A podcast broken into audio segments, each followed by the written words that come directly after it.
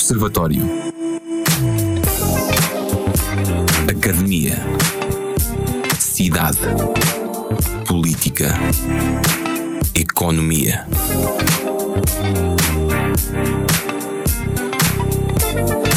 Toda a atualidade analisada ao telescópio na RUC. Boa noite, bem-vindos ao Observatório de segunda-feira, 26 de outubro. Uh, o meu nome é António Calheiros e durante a próxima hora vão estar na minha companhia e também com a nossa comentadora, a professora Ana Maria Ramalheira, da Universidade de Aveiro, que está aqui connosco. Então, uh, boa noite. Boa noite, António. Boa noite também aos nossos ouvintes. Espero que me estejam a ouvir bem. Sim, sim, um sim. À distância. Sim, o som, o som está bom. Estamos a fazer uma, um primeiro observatório via Zoom uh, e, e para já, para já está a correr bem. Para já está a correr bem. Uh, Ótimo. Vamos começar com, com um tema cá de Coimbra, um tema local. No sábado, uh, os, os cidadãos por Coimbra organizaram uma, um pequeno debate sobre a Frente Ribeirinha e nós, nós estivemos lá, tivemos lá presentes e temos agora aqui uma peça da Isabel Simões sobre isso que vamos então ouvir. A Frente Ribeirinha do Mondego e a sua relação com a cidade de Coimbra esteve em discussão no Hotel Dona Inês esta tarde. Organizado pelo Movimento Cidadãos por Coimbra, o debate contou com representação de muitas forças políticas da cidade, da Câmara Municipal de Coimbra e da empresa Metro Mondego.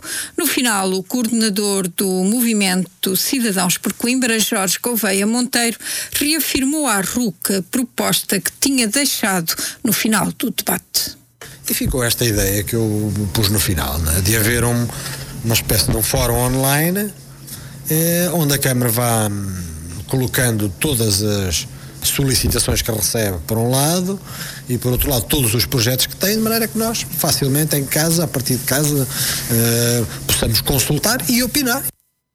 Debates como este valem a pena, disse o coordenador do CPC e adiantou que a cidade tem sede de saber. Não é? Portanto, a cidade tem sede de, de saber o que é que vai acontecer, eh, quais são os mecanismos de decisão, eh, como é que vai melhorar. E, e, e, julgo que, de uma maneira geral, as pessoas perceberam, tivemos a casa cheia e as pessoas perceberam que que está, pode nascer aqui uma, uma grande oportunidade para Coimbra.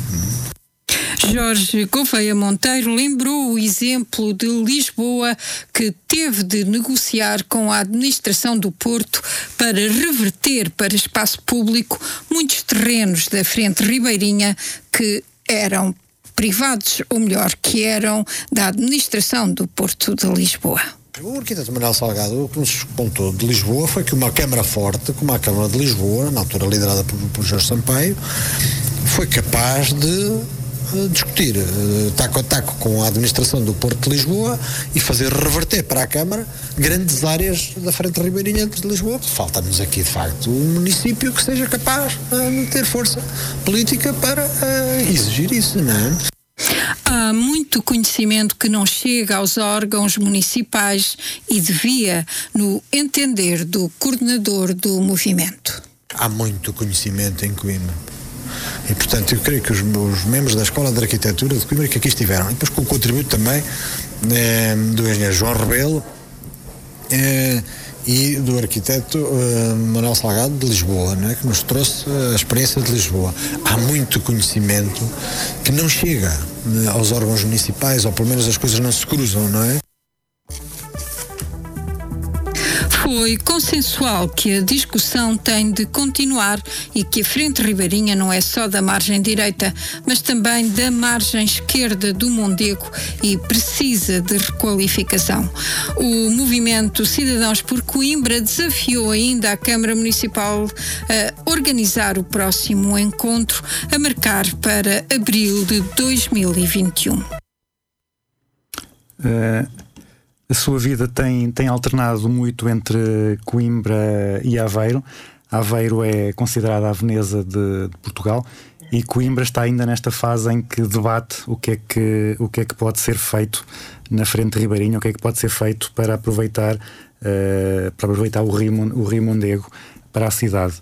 Um, como, é que, como é que olha para esta situação e o, o que é que acha? Que lições é que Coimbra pode, pode ou deve aprender com Aveiro para aproveitar melhor a sua relação com, com o Mondego?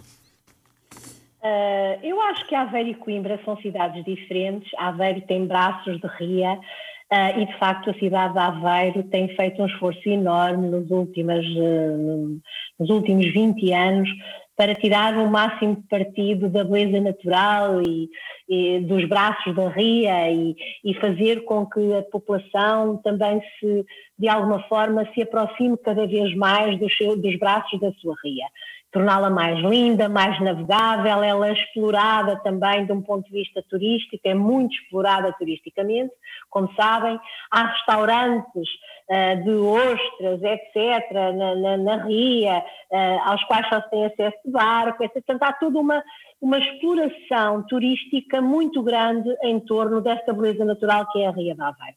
Coimbra não tem uma ria, mas tem um rio, que é o Rio Mondego, que é um rio lindíssimo. Eu acho que, de facto, Coimbra uh, uh, já deveria há muito tempo ter-se virado mais para o Mondego e ter, de facto, e, ter, e, e a cidade já se devia ter preocupado há muito mais tempo com a reabilitação de toda essa zona ribeirinha. Ah, eu já nem falo só apenas do, do Parque Verde, não é? Que está na situação que todos conhecemos há demasiado tempo. Era um espaço, eu ia muito ao espaço, ah, ao Parque Verde ao fim de semana, quando tínhamos visitas de fora, etc., frequentávamos ah, com muita frequência esse espaço verde, que era um espaço de lazer para famílias com crianças, etc. Eu, eu, eu, além desse espaço verde, Coimbra tem uma zona ribeirinha enorme, portanto, que poderia aproveitar eh, para desportos ao ar livre e, e, e para, e, digamos, uh, aproximar a cidade do seu rio. A cidade tem que se virar cada vez mais para o rio. Uh, tem que ter espaço, porque Coimbra tem muito poucos espaços de lazer bem arranjados, de facto, onde as pessoas possam, de facto, passar tempo de qualidade com as suas famílias, espaços também com com infraestruturas uh, como deve ser, não é? E, portanto, eu acho que só peca, eu acho que esta iniciativa dos cidadãos por Coimbra é muito louvável. Uh, Coimbra tem conhecimento para, de facto, tirar o máximo partido de toda essa enorme zona ribeirinha, que pode ser alargada para, para, para pistas muito, Há tanta coisa, não é? Portanto, desportos, canoagem, etc. Há tanta coisa que se pode fazer nessa zona ribeirinha eh, e, e, de facto é, urge, urge repensar essa zona, um, fazendo com que a cidade se aproxime cada vez mais e se vire cada vez mais uh, para esse para o, o, o Rio Mondego e, e, o Rio Mondego dá um encanto muito especial a Coimbra, não é? Eu penso que, que, que Coimbra deve mesmo apostar muito seriamente, uh, digamos, nessa no turismo uh, que pode estar associado e estou a falar do turismo nacional e internacional, obviamente, que pode estar associado, eh, digamos, à, à fruição eh, dessa beleza natural eh, que constitui toda essa margem ribeirinha do rio Mondego. Jorge Gouveia Monteiro referiu que, que faz falta em Coimbra uma Câmara forte e deu o exemplo de que em Lisboa uh, a Câmara Municipal conseguiu uh, aproveitar para, em benefício da, da cidade, um conjunto de terrenos que estavam no domínio privado. Em Coimbra nós vemos, uh, por exemplo, o caso dos Jardins do Mondego, que estiveram mais de uma década parados.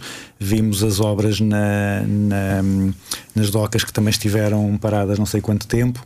Temos também a, a reabilitação daquele troço uh, que vai dar à, à, à estação uh, de Coimbra, uh, Coimbra A, que também está, está parado porque o concessionário não conseguiu fazer a obra. Uh, e tudo isto uh, atrasa, tudo isto demora tempo, tudo isto faz com que não se possa uh, desfrutar de, do rio. Concorda com Jorge Gouveia Monteiro? Faz, faz falta em Coimbra uma, uma Câmara forte? ou isto não, não, se, não se conseguiria resolver com, através da Câmara? Sei é não sei se é uma Câmara forte, a verdade é que a Câmara não tem conseguido resolver problemas que são estruturantes para a cidade são problemas estruturais e estruturantes, não é? São estruturais e estruturantes. Portanto, realmente há qualquer coisa que não se compreende, basta ver as outras cidades à volta de Coimbra, que se veem que são, são, são cidades muitíssimo arranjadas, uh, uh, desde as estações de caminho de ferro, quer dizer, eu penso que, que embora isso pertença, obviamente, à ACP, eu penso que Coimbra deveria ter um papel muito ativo, uh, por exemplo, na reabilitação da, da, da, da estação de caminho de ferro, que é uma vergonha para a cidade, eu acho que aquela estação é um piadeiro uh, uh, inacreditável. Uh, e, e, quem diz isso diz, e tudo o resto, quer dizer, há de facto aqui qualquer coisa na Câmara de Coimbra que me parece que não está a funcionar muito bem, não sei o que é. Eu penso que, a própria Câmara tem em Coimbra, de facto, pessoas muitíssimo com formação específica nas, das diversas áreas envolvidas em todos estes aspectos que o, que o, que o António referiu, Uh, e não entendo como é que não são chamadas essas forças vivas e altamente qualificadas da cidade para contornar e superar todos estes problemas que estão mais que inventariados. Eu participei uh, em junho num debate sobre Coimbra, foi feito um diagnóstico profundo da situação e, e, e, Coimbra tem tudo para ser uma cidade absolutamente extraordinária, tem um património brutal, Coimbra tem tudo, mas não é, não é, de facto não é. Uh, e é uma cidade que, uh, sinceramente, não dá muito gosto neste momento viver na cidade de Coimbra. Não, é uma cidade com um trânsito inacreditável à hora de ponta, uh, a, a, cidade não está bem ordenada, está feia, não está bem arranjada em todos os aspectos. Há aqui qualquer coisa. não sei, mas a Câmara tem de facto uma cota de responsabilidade muito grande na atual situação de Coimbra. E quando é uma cidade, de facto, que tem tudo para ser uma cidade uh, de, extraordinária na região centro, não é? Quer dizer, tem, tem um património uh, arquitetónico, histórico, absolutamente insuperável nesta zona toda. Tem um rio maravilhoso, com uma zona ribeirinha que poderia ser aproveitadíssima. Uh, e, e, de facto, nós vemos a cidade suja, mal arranjada, sem gosto nenhum. Um, há aqui qualquer coisa que não está a funcionar bem. Se é uma câmara forte ou fraca, eu não sei, mas há qualquer coisa aqui que não. A bota não bate com a perdigota. Uh, outro, outra situação, agora nacional, em que também, uh, nomeadamente, o governo acha que a bota não bate com a perdigota, é o Orçamento de Estado. Uh, o Bloco de Esquerda juntou-se ao PSD, ao CDS, ao Chega e à Iniciativa Liberal ao anunciar um voto contra o Orçamento de Estado para 2021. Eh, as divergências são o novo, o novo banco, que o Bloco de Esquerda não queria que houvesse nenhum, nenhum dinheiro a ir para, para o novo banco. O governo prevê 275 milhões. Também a nova prestação social, que o Bloco de Esquerda queria que tivesse um valor superior ao que o governo está a propor e que fossem alocados mais recursos. Também no Serviço Nacional de Saúde, uh, o Bloco de Esquerda considera que o governo não está a contratar adequadamente as pessoas, não está a investir adequadamente e também nas regras do, do trabalho. O Bloco de Esquerda quer a proibição de despedimentos em empresas que tenham lucros. Uh, o governo considerou esta proposta, esta posição do Bloco de Esquerda incompreensível numa altura em que o país uh, mais precisa. Eu perguntava-lhe como é que vê esta, esta situação e o que é que, como avalia esta posição do Bloco de Esquerda? Pois eu acho que o Bloco de Esquerda faz o seu papel, não é? No sentido de. Uh, de negociar aquilo que considera uh, uh, ser o ideal. Uh, e, e, todos nós, quem é que não defende, eu penso que até o próprio governo e o próprio primeiro-ministro defenderiam, digamos, essas, essas propostas do Bloco de Esquerda. Quem é que não as defende? Toda a gente as defende, no seu, quer dizer, no seu juízo perfeito, não é? Agora, uma coisa é a situação ideal e aquilo que nós todos gostaríamos que fosse. Outra coisa é a situação real do país em fase de pandemia e este rombo brutal que esta maldita pandemia veio, de facto, provocar eh, em todas as economias eh, de, todo o mundo. E Portugal, estando na Europa, não, não, não, não é exceção, obviamente.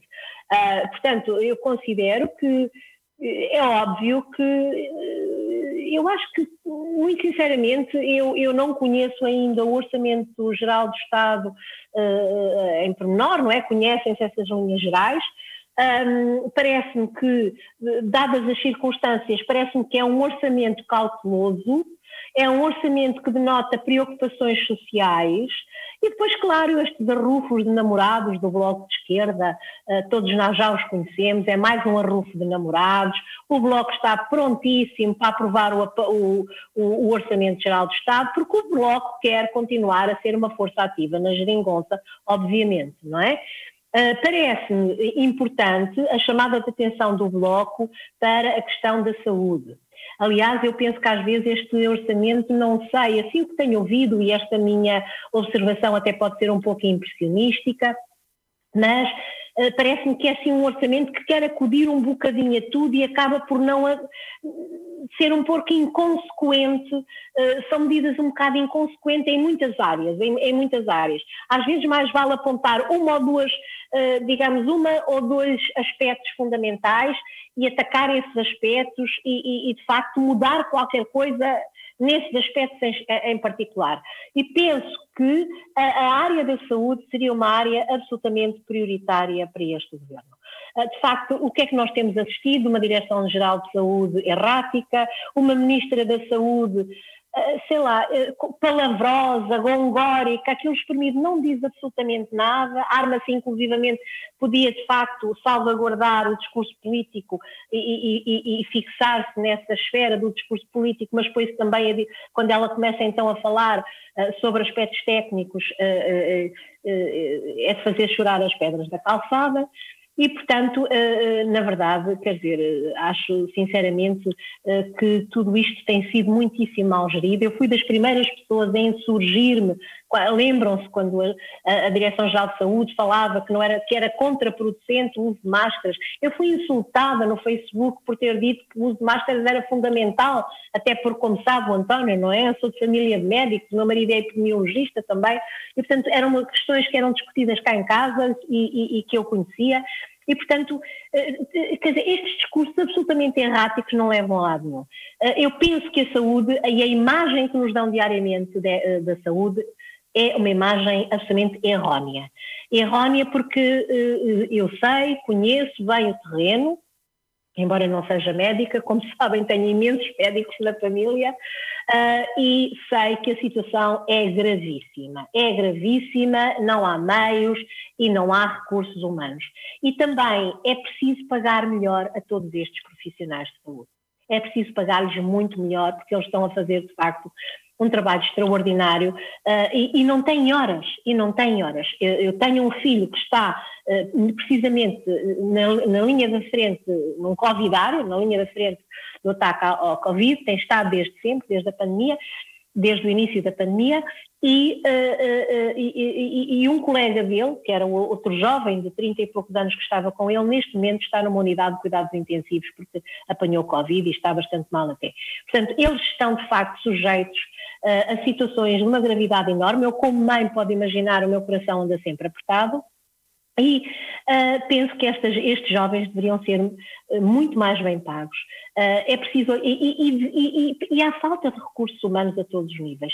Penso que esta, nesta fase de pandemia, o setor da saúde devia ser um setor privilegiado no Orçamento Geral do Estado. E não sei se está a ser. Muito sinceramente, nem sei se vai ser. Ainda vamos assistir depois à discussão na especialidade do Orçamento Geral do Estado, mas penso que em vez de andar a dar migalhitas em várias frentes Uh, penso que se deveria hierarquizar duas ou três prioridades neste momento no país. Estamos a viver um, um período de, de, eu espero que seja de exceção nas nossas vidas.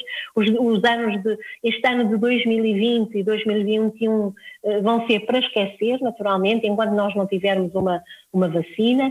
E, e, e, penso que, que, que, que, quer dizer, não se pode estar a negociar um orçamento geral do Estado uh, partindo do princípio que não há uma pandemia e que de facto que essa pandemia afeta uh, fortemente toda a economia do país. Não se pode exigir às empresas, aos pequenos e médios empresários que não ganham dinheiro que não despeçam pessoas. Então, mas como é que eles fazem? Eles têm que como é que é possível, não é? Portanto, tudo isto tem que ser equacionado de uma forma muito mais honesta, muito mais ponderada uh, e, e parece-me que seria de, uh, importante que se estabelecesse, digamos, como prioridade para o ano 2021 a questão da saúde. Por exemplo, eu lembro que eu própria já tentei comprar na farmácia a vacina e não consigo comprar a vacina para a gripe. As vacinas para a gripe continuam esgotadas nas farmácias. Há centros de saúde que já não têm vacinas para a gripe. Tudo isto é que nos devia estar a preocupar neste momento uh, e, e, não está a preocupar. Isto preocupa muito porque vamos ter aqui uma pandemia misturada com uma gripe, com os problemas todos que daí podem advir uh, e, portanto, este Orçamento Geral do Estado, que eu não conheço em profundidade, parece-me que deveria eleger a saúde como um setor absolutamente prioritário. E uh, sustentação do Serviço Nacional de Saúde, na minha opinião, é fundamental. E é fundamental termos profissionais suficientes no SNS, termos os melhores. O SNS tem que continuar a saber atrair ou conseguir atrair os melhores profissionais e tem que pagar, de facto, com dignamento aos seus profissionais, sob pena dos melhores irem todos para o setor privado, que é aquilo que está a acontecer. Há aqui uma desnatação do Serviço Nacional de Saúde que vai ter repercussões brutais, inclusivamente no âmbito, digamos, da, da, da reação, do ataque à pandemia. Uhum. Uh, há outros setores que também estão insatisfeitos com o Orçamento de Estado, nomeadamente a educação. Uh, hoje a FENPROF fez uma conferência de imprensa precisamente a falar disso. A Federação Nacional dos Professores anunciou hoje que vai realizar na quinta-feira um protesto simbólico junto à Assembleia da República contra a proposta de orçamento do Estado para 2021. Em conferência de imprensa na sede da estrutura sindical em Lisboa, o secretário-geral da FENPROF explicou que a iniciativa pretende juntar dirigentes, delegados e ativistas em frente ao Parlamento no dia em que a proposta do Orçamento de Estado começa a ser discutida em sede de especialidade. O protesto é motivado pela proposta de orçamento do Governo, que será votada na generalidade na quarta-feira e que, no entender da FANPROF, ignora muitos dos principais problemas das escolas e dos professores. Mário Nogueira diz que este orçamento não valoriza a educação e critica a tendência de redução do investimento na educação, criticando o Ministro da Educação, Tiago Brandão Rodrigues, que participou na reunião da Educação Global promovida pela Unesco na quinta-feira, em que subscreveu uma declaração que prevê que os países destinem pelo menos 4 a 6% do seu PIB para a educação. O que é curioso é que o Ministro da Educação de Portugal, que subscreve esta declaração, tem, desde que eh, é responsável por orçamentos para a educação em Portugal, exatamente o procedimento contrário. Ou seja, sou Ministro da Educação Uh, o primeiro orçamento, que já é da responsabilidade de um governo em que ele é ministro, é o de 2016, em que nós tínhamos a educação a valer 3,8% do PIB e a partir daí foi sempre a descer. Em 2017 desceu para 3,7%, em 2018 para 3,6%, em 2019 para 3,5%, em 2020 para 3,4%, que é aquilo que se prevê para este ano. A proposta da estrutura sindical é por isso que até ao final da legislatura de 2023 o setor atinja os 6% do PIB e que no próximo ano chegue já aos 4%, o valor mínimo recomendado pela Unesco. Esta é uma das reivindicações que a FENPROF vai levar à Assembleia da República na concentração de quinta-feira e que tem apresentado aos grupos parlamentares na expectativa de serem alvo de discussão durante a fase de debate na especialidade, tendo também enviado um conjunto de propostas ao Ministério da Educação mas sem resposta até o momento. Por outro lado, reivindicam também a resolução de problemas da classe docente relacionados com a precariedade, a recuperação faseada do tempo de serviço e as condições de trabalho, além do problema do envelhecimento. O Orçamento do Estado reconhece o, envelhecimento, diz que são necessárias medidas para o combater, diz até que, entre outras, passará pela pré-reforma e passará pela uh, criação de condições de atratividade da profissão docente, mas depois o que é que é proposto, quer para um caso, quer para o outro, o documento é completamente omisso e, portanto, fica sem se saber. A organização sindical distribuiu à imprensa um documento com as suas propostas. No entanto, Mário Nogueira não mostrou a grande expectativa que o documento seja considerado pela tutela. As alternativas que propomos estão aí no documento, mas iremos precisamente para as apresentar, e aqui já percebendo que não vale a pena eh, insistir junto do Ministério da Educação, porque aquilo que nós temos é uma equipa ministerial e um ministro que é completamente fechado uh, ao, ao diálogo, que é completamente fechado à negociação. Portanto, nós hoje vivemos uma situação de bloqueio negocial, como uh, talvez não se visse uh, há, há, muito tempo, ou, ou até nunca se tivesse visto, só dizer que desde que, que se iniciou esta legislatura e, portanto, e que este ministro, é ministro da Educação, já lá vai quase um ano, ele dignou-se a reunir uma vez com as organizações sindicais e com a FENPROF em 22 de janeiro passado, portanto, já lá vai quase um ano, em 22 de janeiro, e para nos dizer que ou nós estávamos de acordo com aquilo que eles queriam fazer, ou nós estávamos aí para ver que sem saída e, portanto, não havia relacionamento possível. O debate do Orçamento de Estado para 2021 está agendado para terça-feira e quarta-feira no Parlamento, sendo votado na generalidade no último dia. Esta é mais uma daquelas situações em que o ideal uh, está desfasado do, do real. O próprio Ministro da Educação disse que o, o investimento na educação devia ser entre 4% a 6% do PIB e está a 3,4% e a tendência tem sido de, de descida. Pois, isso é, é, é, de facto, há um discurso que se vende para fora e depois que não tem nada a ver com a realidade. Eu, por acaso, acho que este governo é um bocadinho useiro e useiro nessa estratégia. Um discurso eh, que pinta uma realidade completamente a cor-de-rosa e, e, essa realidade eh, é muitas vezes, eh, realisticamente, é, é uma realidade negra. De facto, considero que, que a educação é de facto uma questão estruturante deste país. Os professores estão, na verdade, cada vez mais desmotivados, são mal pagos, trabalham em condições altamente precárias, passam a vida a andar de carro de um lado para o outro. De facto, é preciso repensar tudo isto também na educação, não só sobre a situação dos professores, mas também sobre as condições de muitas escolas, não é? As condições de muitas escolas. Eu tive oportunidade de orientar há uns anos estágios em escolas em várias escolas da região de Coimbra e da região de Aveiro e devo dizer que o frio que se passava naquelas escolas era uma coisa inqualificável, não é? Portanto, a situação subsiste, parece que foram feitas uh, brutas obras em algumas escolas, mas depois a própria escola não tem dinheiro para pagar a eletricidade uh, para aquecer a escola. Portanto, isto, não, isto nunca se viu em nenhum país. Uh, eu, eu, sou germanista, como sabe, e, e, os alemães que eu conheço dizem sempre que Portugal tem fama de ser um país quente, mas que nunca passaram tanto frio na vida deles como em Portugal. A verdade, quando visitam Portugal no inverno, as casas estão mal construídas, não estão bem, digamos, isoladas e, de facto, rapa-se muito frio neste país e rapa-se muito frio nas escolas. Eu vi crianças, em aulas que tive que assistir, portanto, aulas que eram assistidas, não é, dos professores estagiários, vi crianças, coitadinhas, com os pispos, a tremer de frio e a pegar na, na, na, com uma luva numa mão e, ou escondida e, e a pegar na caneta na outra. Quer dizer, é, é, esta é a realidade de muitas escolas deste país. Portanto, é, é preciso olhar para a educação de uma forma abrangente, uh, dar de novo dignidade à profissão de professor, que é uma profissão digníssima, não há profissão mais digna do que a profissão do professor, professor e do médico.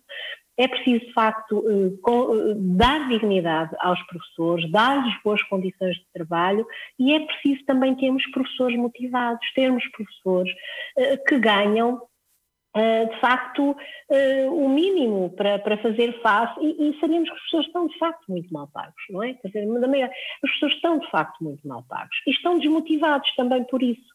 Não há uma cultura de mérito, não é? Os diretores de escolas continuam a ser muitas vezes uh, nomeados por lógicas que não são lógicas de mérito e competência, mas lógicas que se prendem mais com os cartões partidários, com as suas orientações políticas, e tudo isto tem minado este país.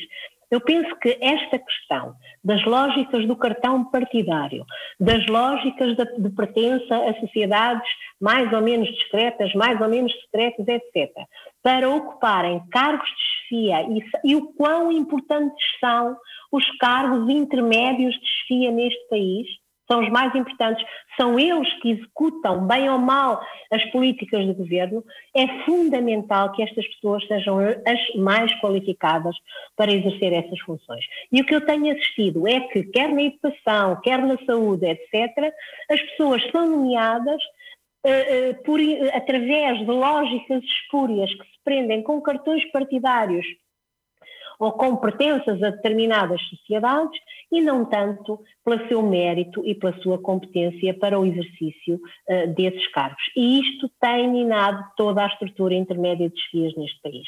E na educação, a educação não foge a isso. É de facto fundamental. Eu penso que, olha, por exemplo, eu acho que o Orçamento Geral do Estado se podia centrar em duas áreas fundamentais, saúde e educação. E acabou.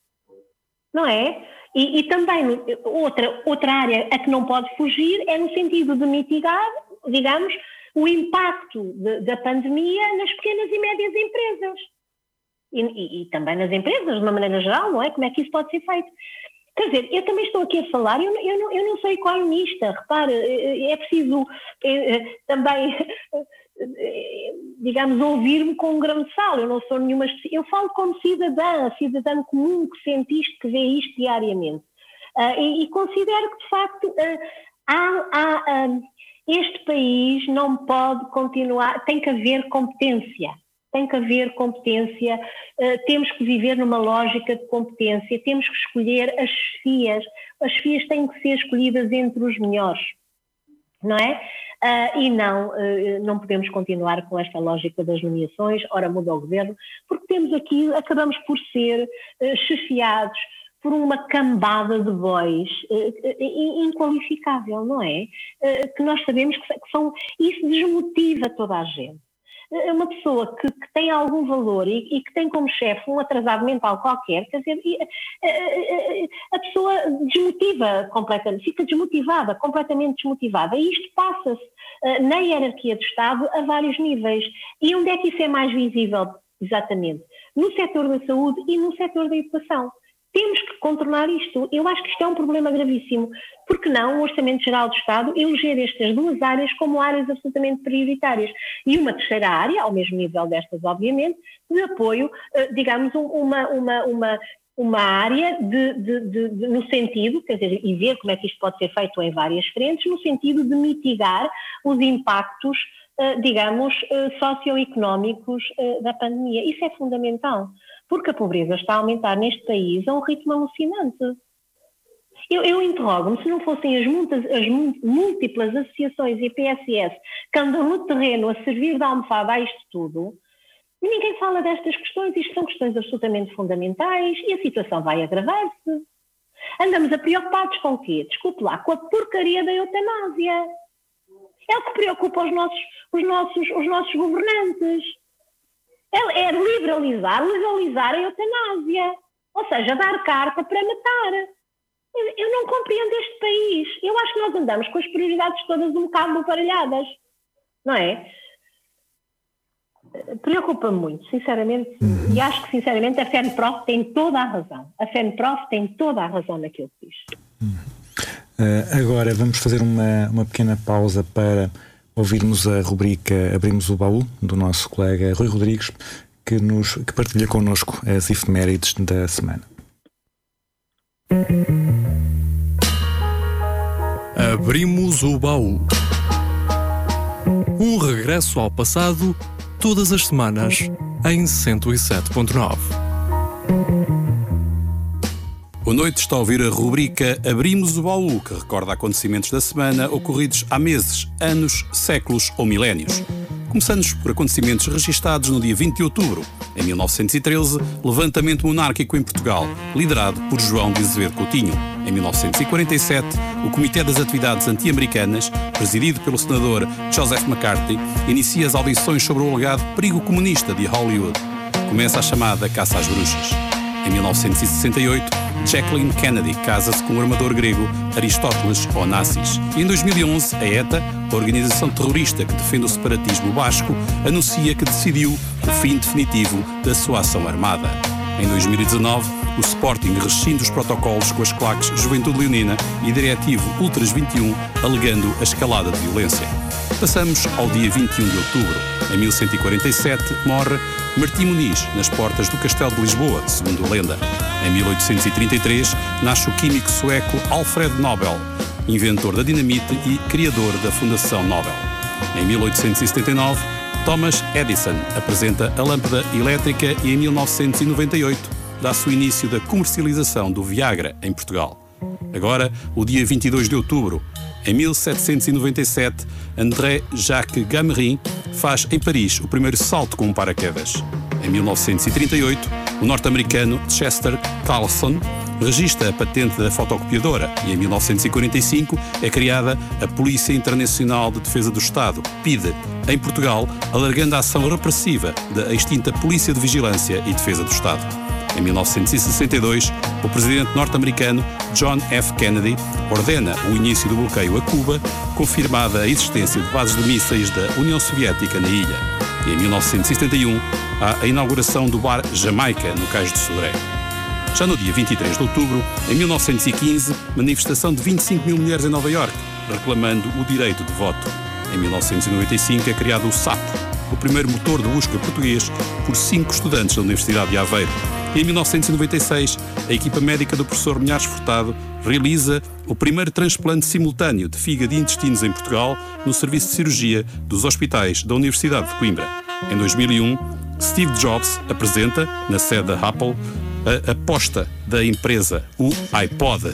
E agora, os acontecimentos no dia 24 de outubro.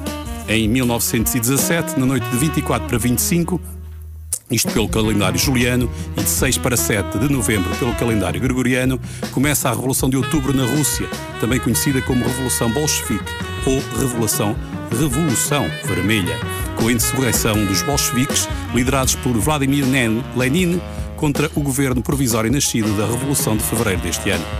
Em 1925, Lúcia, única sobrevivente dos chamados Videntes de Fátima, ingressa nas Doroteias, em Tui, na Galiza, Espanha.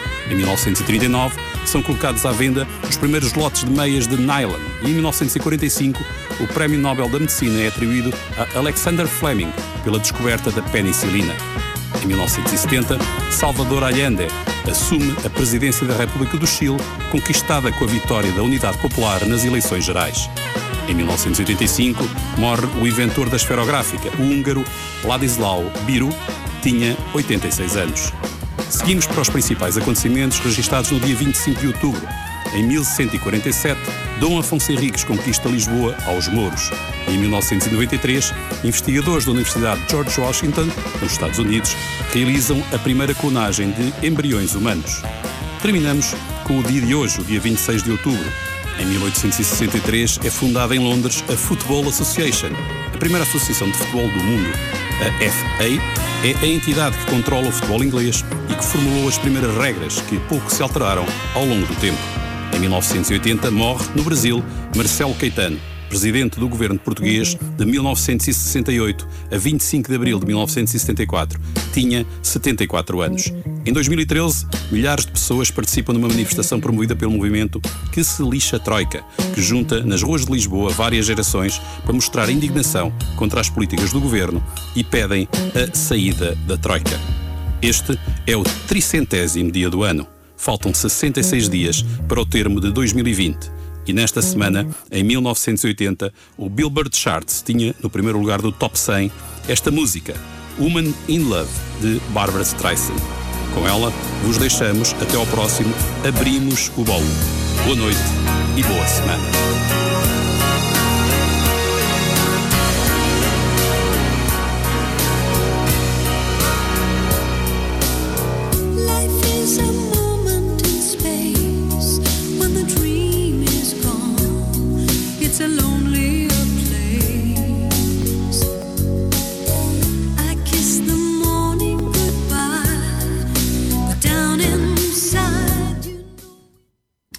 Até custa uh, retirar esta, esta música é. tão agradável.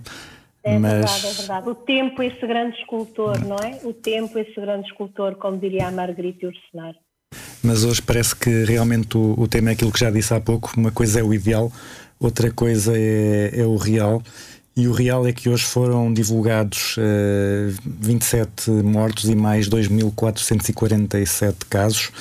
São já 10 dias em que há mais 2 mil casos, todos neste mês de outubro, e este foi o sexto dia consecutivo acima do, dos 2 mil casos. E a ministra diz que se prevê um aumento de hospitalizações e de óbitos e um pico nos cuidados intensivos a partir de dia 4. Minha pergunta aqui é que, qual é que é o seu nível de preocupação com esta situação? Uh, pois, infelizmente o meu nível de preocupação é muito elevado, eu já te falei um bocadinho disso há pouco, não é? Eu acho que a situação vai piorar uh, muito nos próximos tempos. Uh, eu acho que está a demorar muito tempo a tomar medidas. Um, eu penso que, uh, quer dizer, eu acho que esta segunda vaga já estava há muito anunciada, não é? Era uma vaga anunciada uh, e, e, e, e perdeu-se um tempo extraordinário. Eu não vi sketches uh, televisivos na televisão pública sobre como, como, como desinfetar, por exemplo, as mesas e as cadeiras nos restaurantes os cuidados a ter, mas uh, eu acho que podiam ter sido feitos uh, sketches, esse tipo de, de, pequenos filmes preventivos, no sentido de prevenir, digamos, comportamentos de risco. Um, e, e, não, quer dizer, nós andámos aqui bombardeados, a televisão pública passou o verão a emitir pimbalhada de um, de um nível absolutamente inqualificável. Uh, penso que poderíamos ter aproveitado o verão para alertar, uh, digamos, as pessoas, os cidadãos, para a possibilidade de uma segunda vaga e, uh, de facto, não houve, acho que se tem agido um bocadinho devagar demais, não é? Eu acho que a situação, como todos nós sabemos, já está descontrolada. Há um conjunto de medidas que já deviam ser, ter sido tomadas há, há, mais, há mais tempo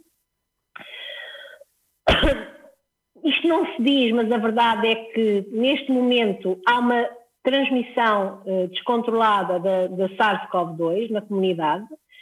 Um, e, e, pronto, eu acho que uh, não é, eu acho que os especialistas têm dito que, em relação à tomada de medidas, Portugal está atrasado duas ou três semanas em relação, às, em, em relação a outros países, e mesmo em relação a, a, a, a, esta segunda vaga da Covid, estamos atrasados duas ou três semanas em relação à Espanha. Esse, esse atraso e, que está a referir, o, o, em Espanha decretaram uh, agora o, o estado de emergência até maio de 2021. E também cá em Portugal, o antigo Ministro da Saúde, Luís Filipe Pereira, uh, defendeu uma atuação ainda mais exigente uh, do que em março e, e, abril. O que é que acha que, o que, é que, acha que pode vir a acontecer? Eu acho que sim, eu compreendo que temos que conciliar a questão, eh, a vertente económica com, com, com, com a questão da pandemia. Vejo que ainda há, há, muitas pessoas que não têm noção do perigo a que estão sujeitas. Há muitos jovens que se julgam imortais. Eu vejo isso todos os dias na universidade. Uh, estou sempre a alertá-los para a necessidade de manter a distância. Eles não mantêm a distância, eles entram aos magotes nas aulas, eles andam todos juntos. Uh, aliás, veja-se o que é que aconteceu com estas festas, Erasmus, etc. Uh, e, e, portanto, acho que, muito sinceramente, uh, uh, acho que está tudo muito lento.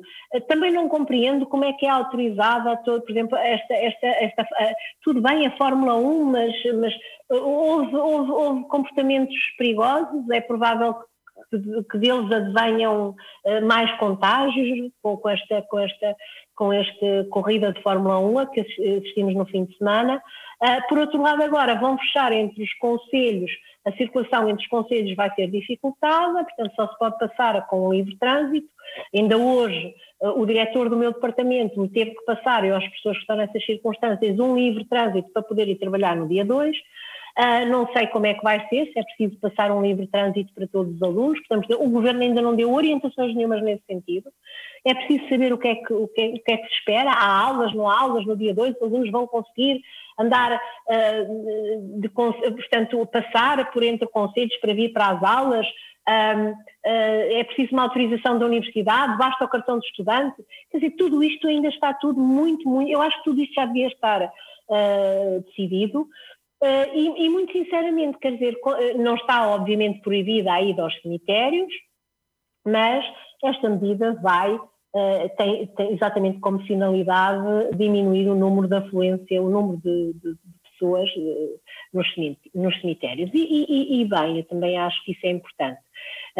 Agora, de facto, parece que as medidas são todas um bocadinho erráticas, eh, parece, às vezes temos a sensação que há aqui uma espécie de dois pesos e duas medidas nestas tomadas de medidas uh, e, e, e, as medidas não podem ser erráticas, nem podem ser, nem podem de facto cair uh, na questão do politicamente correto. De facto, as medidas têm que ser medidas muito firmes, as pessoas têm que compreender os benefícios e a pertinência dessas medidas, têm que ser muito bem explicadas um, e têm que ser explicadas com um discurso simples, um discurso objetivo. Uh, uh, agora, quer dizer, não, não, não pode ser um discurso hoje e outro discurso amanhã, uma, uh, uma coisa que é assim, mas, quer dizer, não pode ser, de facto. E, e, e, e eu penso que há todo um conjunto de medidas que vamos ter que tomar porque a situação vai piorar e vai piorar muito. Uh, temo o colapso do, do, do, do, Serviço Nacional de Saúde de, de, e que, que, o Serviço Nacional de Saúde não tenha capacidade de resposta aos, aos numerosíssimos casos uh, uh, aos quais vai ter que dar resposta, não é? Que vão, vão ter que procurar o, o, o SNS. E, e, e, sinceramente estou muito apreensiva, estou mesmo muito, muito apreensiva em relação aos próximos meses. Eh, porque a pandemia se vai misturar, obviamente, com os sintomas da gripe eh, e, e também não há vacinas para a gripe, eh, o que é que vai fazer com que muitas pessoas fiquem em casa com medo, não sabem se estão infectadas, também. Acho que não se testa assim tanto como se deveria estar a testar, devíamos estar a testar ainda muito mais, Uh, e, e, portanto, eu vivo, vivo, vejo com muita perplexidade, com muita apreensão os, próximos, os próximos meses. Estou muito preocupada com isto. Uh, vamos agora então para, para também alternar com, a, com essa situação real que, não, que realmente está, está preocupante, uma notícia positiva da, da área da saúde, da Ordem dos, dos Enfermeiros da Secção Regional de Coimbra. Centro da Ordem dos Enfermeiros realizou hoje a apresentação pública dos projetos candidatos ao seu orçamento participativo para 2021. Este ano, em virtude da situação pandémica, a sessão decorreu em formato digital através da página de Facebook da organização. Pedro Lopes, presidente do Conselho de Enfermagem da Secção Regional do Centro da Ordem dos Enfermeiros, enquadra-nos esta iniciativa. Então, o orçamento participativo uh, nasceu há cerca de quatro anos na secção regional do centro, surgiu de uma necessidade que nós, que nós tivemos ou que nós consideramos importante, que é aproximar mais os colegas do, do dinheiro que é, que é aplicado na, na ordem dos diferentes projetos. Este é o orçamento participativo de 2021. No, no, orçamento de, no orçamento de 2020 foi contemplada uma, uma quantia de 5 mil euros. Até 5 mil euros podem haver propostas e o projeto ganhador é, é comparticipado nesse valor, ou até esse valor. Houve oito candidaturas, tendo um júri selecionado três desses projetos para a votação final. Tivemos um que é o de reabilitação respiratória, que é uma proposta de intervenção de um programa de reabilitação específico aos doentes com asma ou com doença pulmonar obstrutiva crónica, que eh, consiste em um enfermeiro prestar cuidados para melhorar a cronicidade desta, desta doença. Tivemos outra proposta que é o Stop Vírus, que é uma, uma intervenção a nível de saúde escolar de, de, de, alunos do primeiro ciclo entre idades dos 6 aos 10 anos, com o intuito de reduzir o risco de transmissão individual e propagação do agente na população. Tivemos a terceira proposta, que é a minha saúde, também depende de mim, o enfermeiro vem à associação, aqui para a população idosa, que é basicamente é um projeto que visa o empoderamento do cidadão e o, e o aumento da literacia do mesmo em, em questões relacionadas com a saúde. Os membros da secção regional do Centro da Ordem dos Enfermeiros têm agora entre 1 e 30 de novembro para votar no projeto que considerem mais merecedor. Pedro Lopes diz que de ano para ano têm surgido mais propostas. O Presidente do Conselho de Enfermagem manifestou o desejo que os enfermeiros aderissem mais à iniciativa.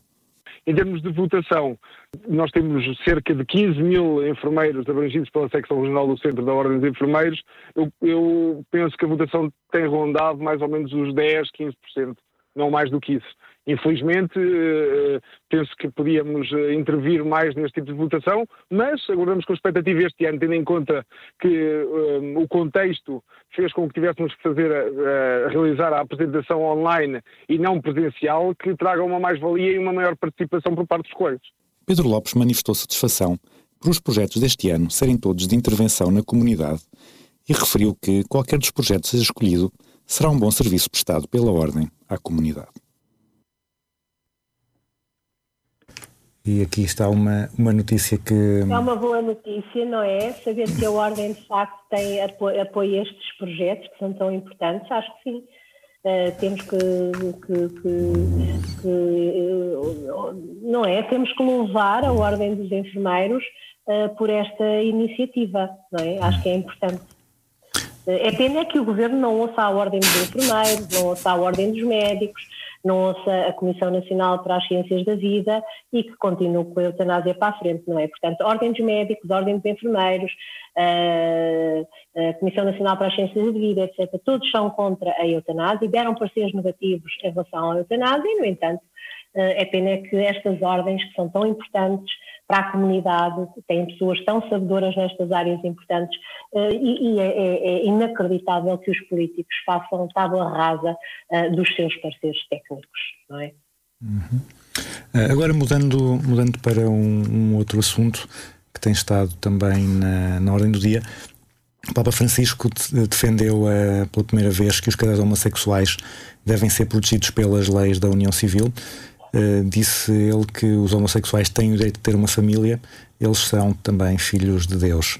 Uh, eu queria lhe perguntar aqui como é que vê esta, este, este comentário do Papa e uh, também como é que vê a questão dele defender a união civil dos homossexuais, mas não colocar em cima da mesa o casamento religioso. Uh, exatamente, é preciso clarificar um bocadinho, uh, digamos, este, este, este, discurso do, do Papa Francisco. Um, não se pense que há aqui qualquer alteração da doutrina, não é? Portanto, a Igreja continua a rejeitar o casamento homossexuais.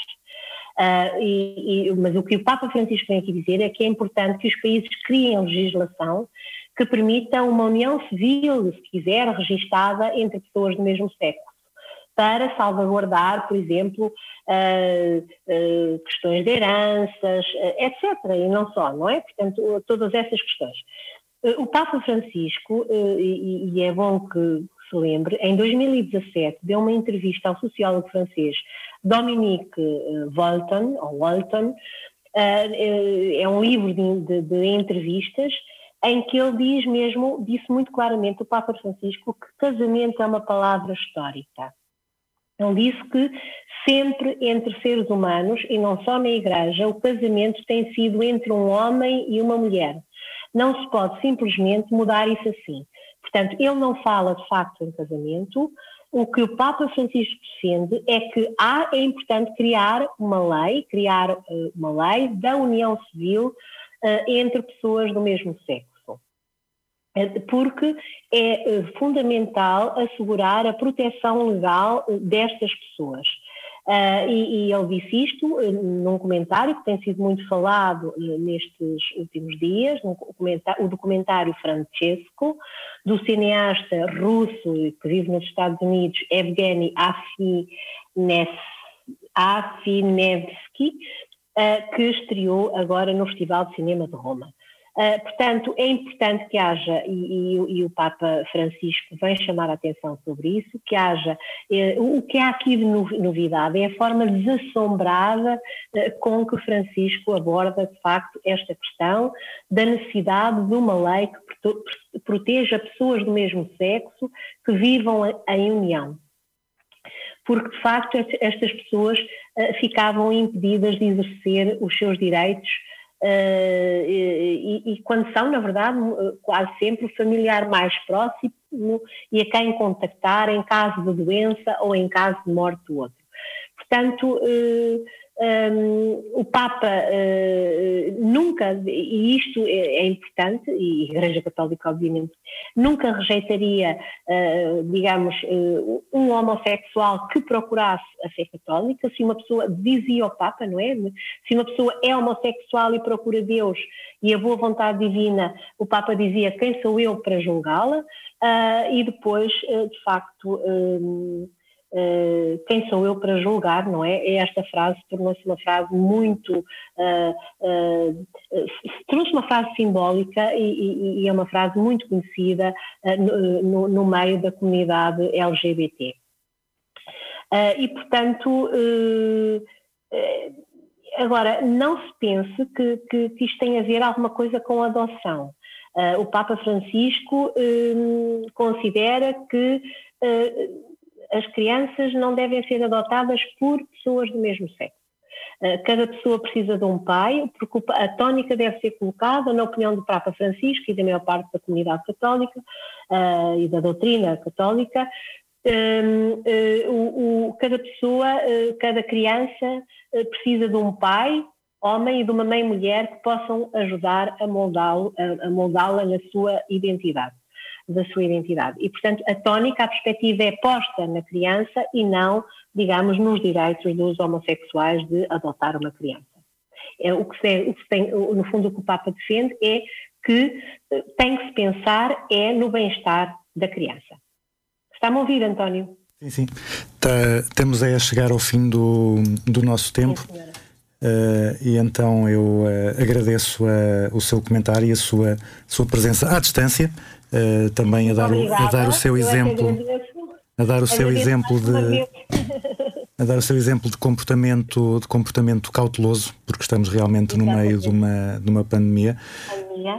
Uh... E olha, eu é que agradeço o seu convite, agradeço mais uma vez à RUC o convite e agradeço também a atenção, a generosidade com que, há, digamos, os ouvintes de, de, da RUC tiveram hoje. Uh, uh, para comigo, não é? Generosidade de me ouvir também a mim. Muito obrigada, foi um gosto, muito obrigada. E só, fica só um último agradecimento para a dupla maravilha da técnica que ajudaram hoje ne, neste programa, o Zang Quinze e a Inês Andrade. Nós, a informação regressa amanhã às 10 da manhã. Continue a nossa companhia e tenham cuidado.